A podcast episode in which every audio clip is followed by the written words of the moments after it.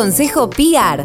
Estás escuchando el podcast del Consejo Profesional de Relaciones Públicas de Argentina. Un espacio de encuentro inspirador para profesionales de la comunicación. Los asuntos públicos y las relaciones públicas. Consejo PR. Consejo PR. Este episodio es auspiciado por Danón, alimentación saludable en la mesa de los argentinos. Y nos acompaña El Cronista, el medio líder de economía, finanzas y negocios. Hola, soy Santiago Rossi, director general de Arena Pública Consultores y les doy la bienvenida a un nuevo episodio del Consejo PIAR, el podcast del Consejo Profesional de Relaciones Públicas, un espacio de encuentro y conversación para los profesionales de la comunicación, los asuntos públicos y las relaciones públicas. Hoy junto a Pablo Catoni, director de Asuntos Públicos para Conosur en la compañía Sanofi y expresidente del Consejo Profesional de Relaciones Públicas, vamos a charlar sobre una de las actividades centrales de nuestra profesión, el lobbying. Hola Santiago, qué placer estar con vos compartiendo este espacio. Exacto, la propuesta del episodio de hoy es conversar sobre lobbying y entender por qué es una de las áreas menos estudiadas de nuestra actividad y por qué todavía está cubierta por un manto de dudas. En resumen, por qué todavía le tememos al lobbying y qué podemos hacer para potenciar las buenas prácticas en nuestro sector. Entonces, eh, Santiago, arranco con una pregunta. ¿Cómo definirías a la gestión de intereses y de alguna manera por qué todavía en ciertos espacios tiene una connotación negativa. ¿Por qué le tememos a la palabra lobby? Este es el podcast del Consejo PR. Un espacio de inspiración para profesionales de la comunicación. Bueno, la gestión de intereses, gestión de influencia, lobby, es una función central de la profesión, una herramienta democrática fundamental que lo que permite es a los actores sociales interceder ante las autoridades con el fin de expresar sus puntos de vista para enriquecer las discusiones, para el desarrollo de políticas públicas y normativas eficientes que impacten positivamente en el bien común y en la sociedad. Además, como vos sabés, brinda la posibilidad a las autoridades gubernamentales de disponer de conocimiento experto y especializado de quienes se desenvuelven en una determinada área de actividad y mejorar así el acceso a la información para la toma de decisiones. Ahora, tengo también yo interrogantes como vos que desde algún punto de vista es por qué todavía no hay una connotación, tiene en sí una connotación negativa y qué deberíamos hacer para evitarlo. ¿Por qué no solo es una actividad legal, sino necesaria para el funcionamiento democrático? En este sentido, Pablo, eh, ¿vos crees que debería existir una regulación sobre el lobbying, donde exista regulación en la materia? En la Argentina, ¿cómo es la agenda? Mira, Santiago, la necesidad de regular o no eh, la cuestión del lobbying eh, es materia de discusión permanente en nuestra profesión. La tribuna de alguna manera está dividida. Están por un lado quienes creen que la normativa aplicable, como por ejemplo el artículo 14 de la Constitución Nacional, que indica que todos los habitantes de la nación gozan del derecho de peticionar ante las autoridades, entre otros, o el decreto 1172 del año 2003, que obliga a los funcionarios del Poder Ejecutivo Nacional a llevar un registro de las audiencias, con ese tipo de regulación ya es suficiente y que cualquier regulación adicional podría afectar el libre desarrollo de la actividad. Por el contrario, la otra mitad de la tribuna piensa que es necesario un marco normativo que permita brindar previsibilidad y transparencia a la actividad sin restringir estos, estos derechos. En los últimos 20 años, te diría más o menos, se han discutido y aprobado regulaciones en la materia en diferentes países del mundo. Algunos países tiempo antes, pero en estos últimos 20 años fue cuando más florecieron este tipo de regulaciones. La mayoría busca dar un marco de referencia y contención a la actividad para que se eviten actos de corrupción y de alguna manera generar una trazabilidad entre la toma de decisiones y el acto de influencia con el objetivo de brindar transparencia al proceso. En esa línea, las diferentes regulaciones y proyectos legislativos en estudio coinciden en el espíritu, pero difieren en algunas formas. Básicamente, lo que se busca regular es la generación de un registro público de audiencias para generar igualdad de trato y transparencia entre los actores interesados, la creación de una licencia obligatoria y habilitante, eh, en el cual deben inscribirse todas las personas que desarrollen gestión de intereses, el dictado de un código de ética en el desempeño de la actividad, la definición de obligaciones para cada actor eh, involucrado, por ejemplo, que el lobista presente un informe de gestión a la autoridad de aplicación, la fijación de, incompatibilidades, en este caso, por ejemplo, que el lobista no pueda ser eh, lobista y funcionario a la vez, y la determinación de sanciones en el caso de incumplimientos, desde multas a suspensiones. Pero déjame traer una cosa, porque no es frecuente, sin embargo, encontrar una visión que, en lugar de restringir, busque promover el diálogo y la inclusión de miradas en la definición de, políticas públicas. Promover, por ejemplo, que todo regulador tenga que llamar a todos los actores involucrados al momento de legislar.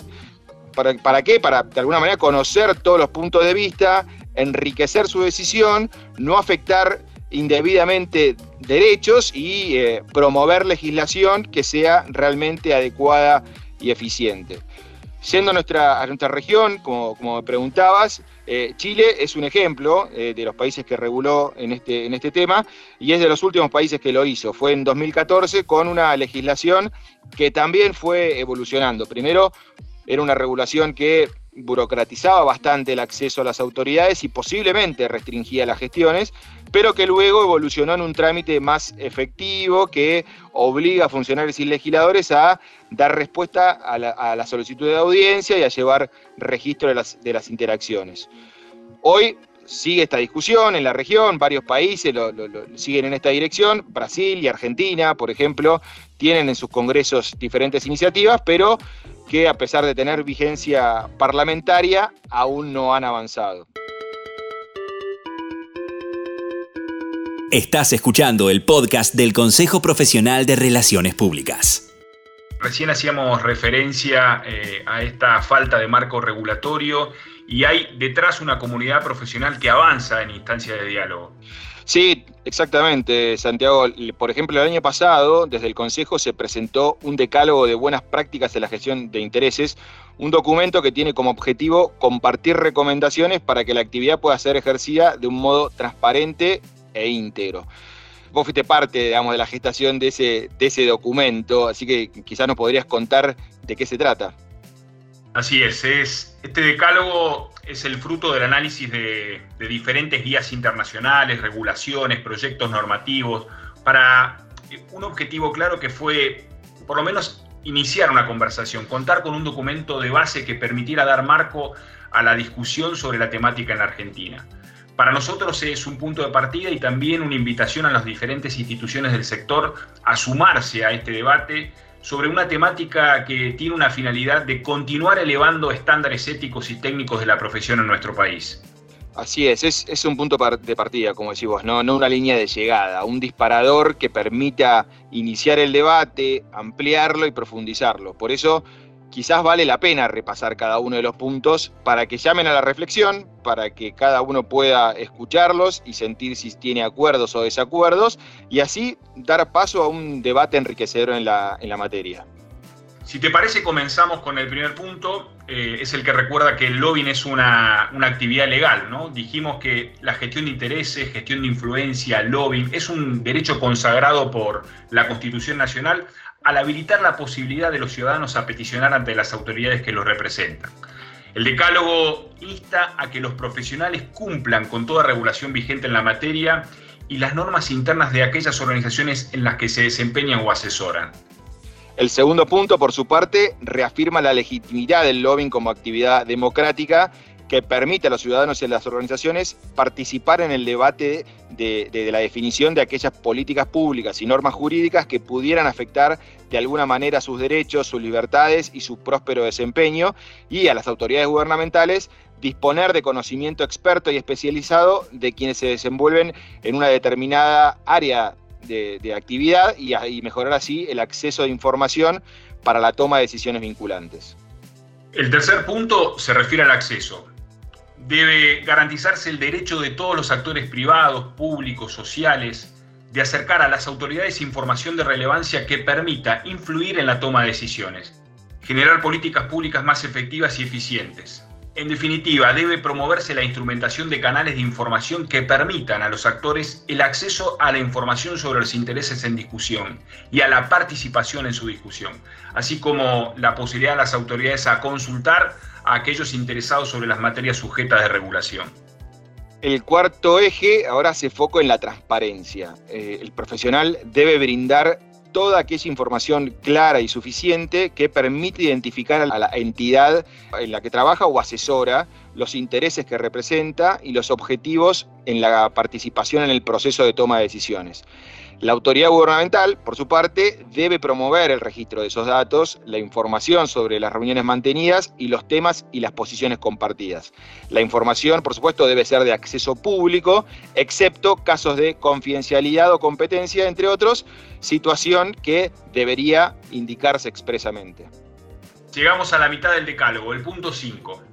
En este caso se exige que, más allá de los intereses propios de la entidad que representa, el gestor de intereses debe velar por el bien común y proponer soluciones de política pública que respondan al problema en cuestión sin alterar normas de forma tal que violen principios de libre competencia, el derecho a un ambiente sano u otras acciones que afecten el normal desarrollo de la sociedad. Este es el podcast del Consejo PIAR un espacio para que sigamos creciendo en red.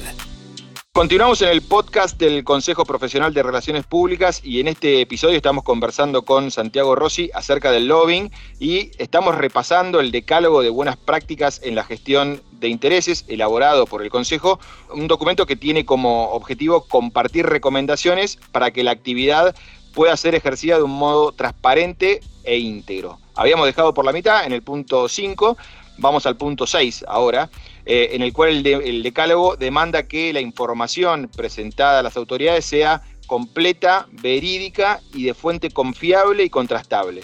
Si bien se comprende que en el proceso de elaboración de los mensajes existe una interpretación que permita que cuestiones técnicas sean más comprensibles, esta debe ser fidedigna y abierta a discusiones que permitan profundizar en la cuestión. El séptimo punto se refiere a los conflictos de interés. En este caso, los profesionales no deberán representar intereses contrapuestos entre sí o ser a la vez funcionarios o autoridades y gestores de intereses particulares.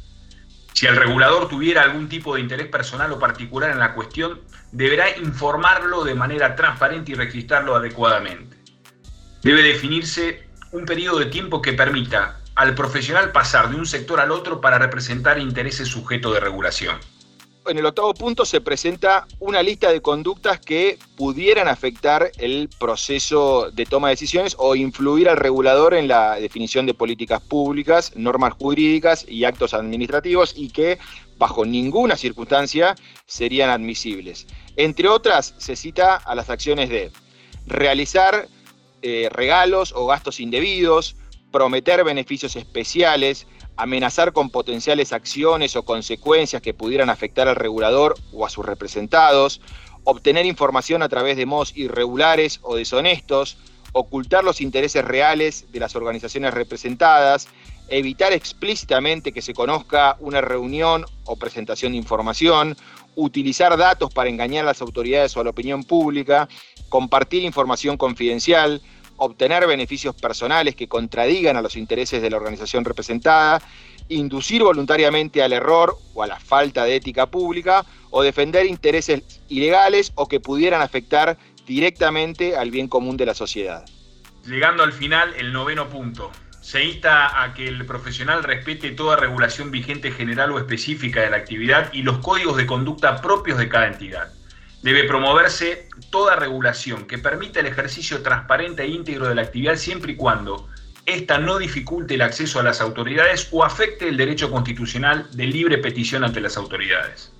Finalmente, el decálogo cierra con el último punto en el que se convoca a los socios y a las socias del Consejo Profesional de Relaciones Públicas a cumplir y hacer cumplir estas buenas prácticas, denunciar cualquier desviación en el accionar, promover la capacitación profesional en principios de integridad, ética y cumplimiento y fomentar la discusión permanente de esta guía con el fin de que pueda tener una constante ampliación y actualización. Así el Consejo busca, a través de la publicación de esta guía de buenas prácticas, crear un centro de estudio que permita enriquecer cada una de las, de las cuestiones contempladas en el documento por eso invita a colegas y a otras instituciones del sector a ser parte también y juntos promover el debate transparente sobre la gestión de interés en la Argentina para continuar impulsando el desarrollo con profesionalismo ético de la actividad en nuestro país. Estás escuchando el podcast del Consejo Profesional de Relaciones Públicas. Bueno, Pablo, de esta manera cerramos un nuevo episodio del Consejo PIAR el podcast del Consejo Profesional de Relaciones Públicas. Cerramos el capítulo, pero abrimos la convocatoria a que se sumen al trabajo conjunto. Los invitamos a contactarnos a través de la web del Consejo, como también desde nuestras redes sociales, pero con una finalidad. El objetivo es contarnos sobre su interés y ser más los que ampliemos la discusión sobre la materia y construyamos este espacio de diálogo sobre el lobby. Los esperamos y nos escuchamos en el próximo episodio. Este episodio fue auspiciado por Danón, alimentación saludable en la mesa de los argentinos. Y nos acompañó el cronista. Entra en www.cronista.com, el sitio líder de finanzas, medios y negocios. Este es el podcast del Consejo PR, un espacio para continuar creciendo en red.